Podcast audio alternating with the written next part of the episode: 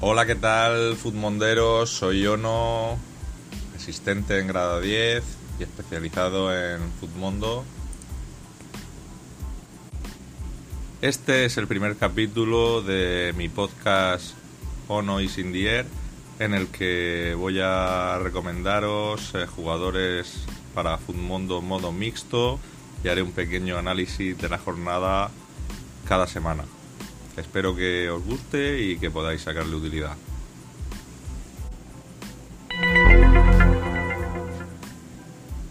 Comenzamos el análisis a esta jornada número 14 con el Levante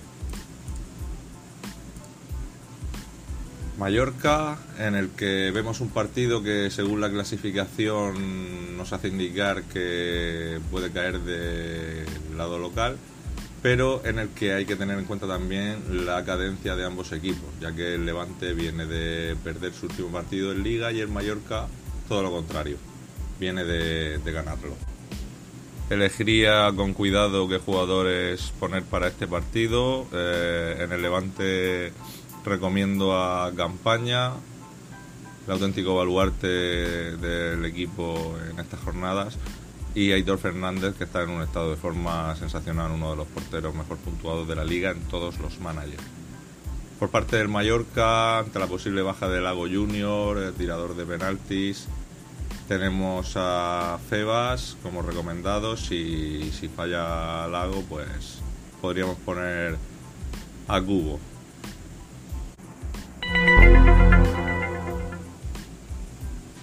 El siguiente partido que nos encontramos es el Leganés Fútbol Club Barcelona.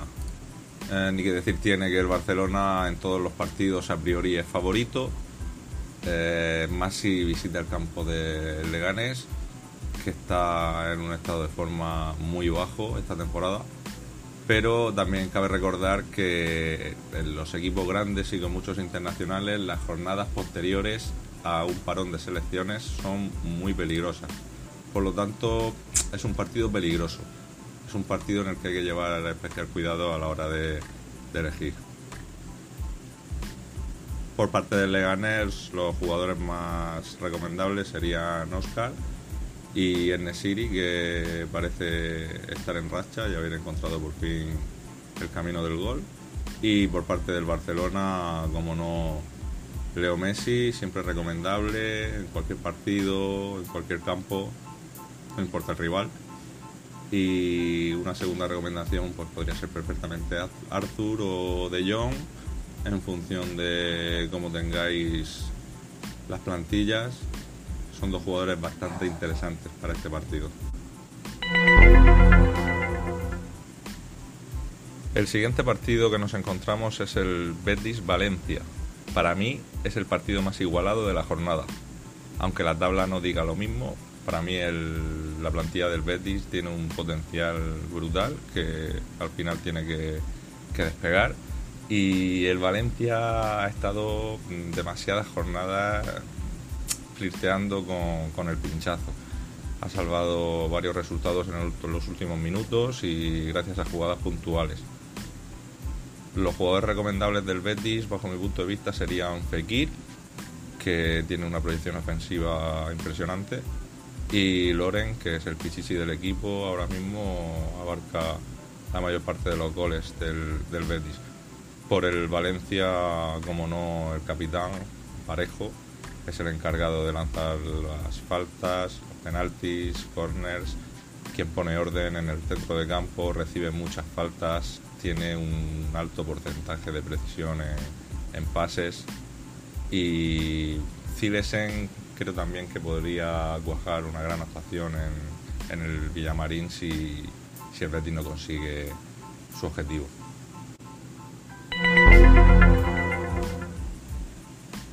Nos vamos ahora al Granada Atlético de Madrid. El partido pinta difícil para el Atlético, un Atlético mermado físicamente por las lesiones, por los internacionales y un Granada muy duro, muy compacto en casa.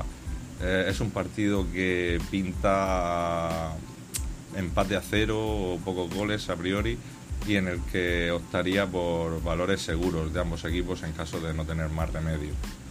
Por parte del Granada, tanto Puertas como Montoro son dos jugadores mm, con mucha presencia y que pueden tener mucho protagonismo en este partido. Y por parte del Atlético Madrid, pues ahora mismo está Coque en un, en un momento muy bueno y Tripié teniendo en cuenta que es defensa y que el Atlético Madrid puede acabar el partido sin encajar. Eh, también tenemos que añadir que tiene mucha proyección ofensiva, tiene mucho peligro a balón parado, saca faltas, corners. Creo que también podría ser un jugador bastante recomendable.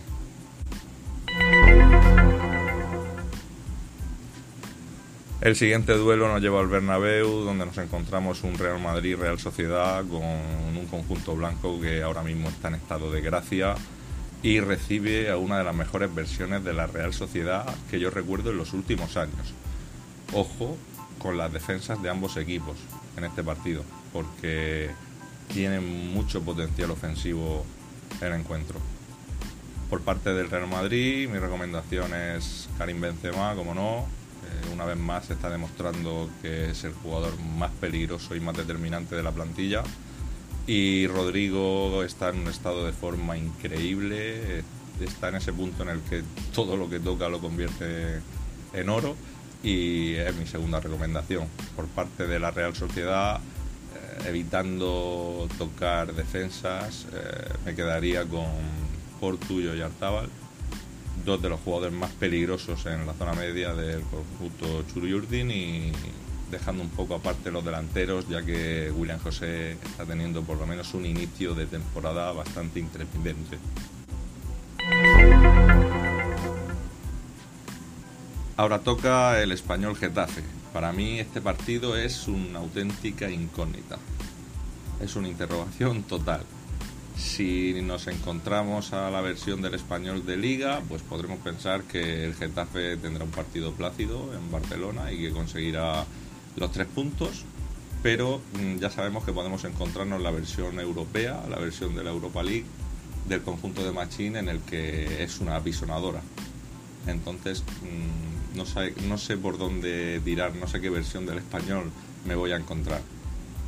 Por parte de los locales, del conjunto Perico, tanto Darder como Ferreira serían mis dos recomendaciones. La primera por ser el jugador más determinante en el medio campo del español, tiene tiro, tiene llegada y tiene pase. Y Ferreira, que aunque no tenga un inicio deseado en liga, si nos fijamos en los primeros partidos de, desde que empezó la Europa League allá por primeros de agosto, nos, daremos cuenta que en todas y cada una de las goleadas del español aparece el delantero con un alto porcentaje de goles. Por parte del Getafe, tanto Jaime Mata como Cucurella, yo creo que son dos nombres que podían hacer mucho daño al español y, y en este Getafe también europeo que está dando más la cara que su rival, por lo menos en liga. Ahora toca el primero de los dos derbis vascos que vamos a tener esta jornada. Eh, este primero se supone que se juega en casa del que sobre el papel es más débil, pero Pamplona este año es un fortín. El Osasuna tiene un bagaje en casa increíble para ser un equipo recién ascendido y el Athletic Club se va a encontrar con muchas dificultades seguro para hacerle daño a, al conjunto pamplonés. Por parte de los Asuna, mis recomendaciones son el Chimi Ávila, que siempre monopoliza casi todas las, acciones de ataque del conjunto rojillo, y Roberto Torres, que está en un, estado de forma ahora mismo bastante alto. Por parte del Athletic Club de Bilbao, eh, mi recomendación en la parte media alta va a ser para Iñaki Williams, ya que aunque tampoco está teniendo un inicio muy prometedor. Eh, creemos que, tiene una calidad muy alta y que en cualquier acción puede desnivelar la balanza. Y también tanto Ander Kappa como Yuri, los dos laterales, son los dos muy ofensivos, tienen los dos mucha llegada. La pasada jornada Kappa marcó, eh, Yuri ha marcado también y cualquiera de los dos puede tener una buena actuación.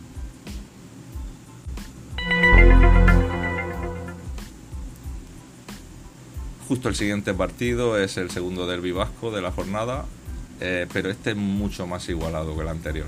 Los dos equipos ahora mismo están en la clasificación con los mismos puntos, mismas victorias, mismos empates y mismas derrotas. O sea, igualdad máxima.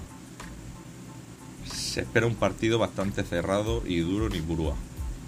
Por parte de Leibar, mis recomendaciones son Orellana, por supuesto, que está eligiéndose como el protagonista absoluto y, el salvador, entre comillas, de, de Leibar en, este arranque de, campeonato.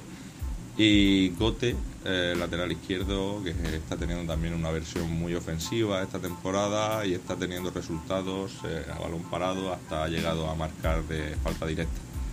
Por parte del Alavés tenemos a Lucas Pérez, que lleva un sinfín de jornadas consecutivas consiguiendo marcar, ha batido todos los récords en el Alavés y también vamos a recomendar a Alex Vidal, ya que aunque las primeras jornadas parecía no encontrarse bien, en estas últimas parece haber eh, encontrado el camino y, y parece que está desarrollando un juego mucho más peligroso. El penúltimo partido de la jornada nos lleva a Castellón, en el que se enfrentan el Villarreal y el Celta. Aquí cualquiera ve al Villarreal como favorito, claro, favorito por juego, por números, por clasificación, por un estado de, forma. Mm, yo no voy a ser menos. Luego pues, ya sabemos que no tenemos la bola de cristal nadie y no podemos adivinar lo que va a pasar en el partido, pero a priori es el partido de la jornada ideal para arriesgar con jugadores del submarino. Por parte del Villarreal eh, puedo recomendar a Gerard Moreno, que es el pichichi del equipo y, lo ha sido durante varias jornadas del campeonato de liga. Está en un estado de forma increíble y viene de marcar con la selección. Y, el capitán, el asturiano Santi Cazorla, que cuando nadie esperaba ha recuperado su mejor versión, incluso mejor que la que tenía en sus mejores momentos en el Arsenal y ya sabemos que es el encargado de tirar penaltis, faltas, eh, corners.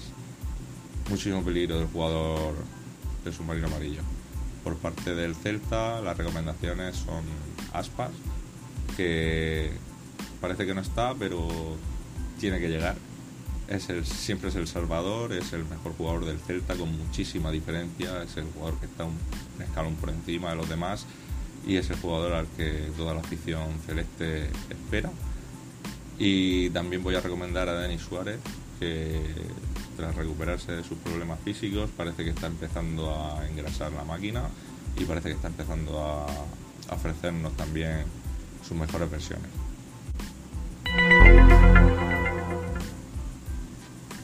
Y por último nos vamos a Pucela para el Valladolid-Sevilla. Para mí este es el partido trampa de la jornada. Parece un partido totalmente desnivelado a favor del Sevilla por la clasificación, porque el Valladolid no está funcionando muy bien, pero hay que fijarse en que no está funcionando bien fuera de Pucela.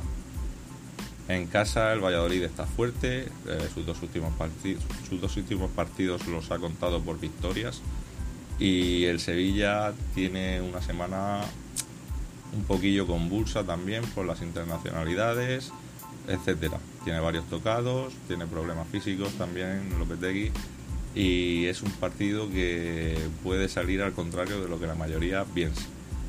Los jugadores recomendables de los locales de Valladolid son Oscar Plano, por supuesto, es el jugador que más presencia tiene en la parte ofensiva de los vallisoletanos y Kiko Olivas, que esta temporada se está convirtiendo en un pilar básico en, en la zaga local. Y por parte del Sevilla eh, recomendaré a Vanega, que parece ser que en el centro campo es uno de los jugadores más regulares hasta ahora, con, la, con las mejores medias del conjunto hispalense. Y por supuesto Jesús Navas, que está teniendo una temporada, un inicio de temporada de escándalo. O sea, el, el, lateral sevillista, en el manager que lo mires, en el modo de puntuación que lo mires, siempre está en lo más alto de la clasificación con las mejores puntuaciones.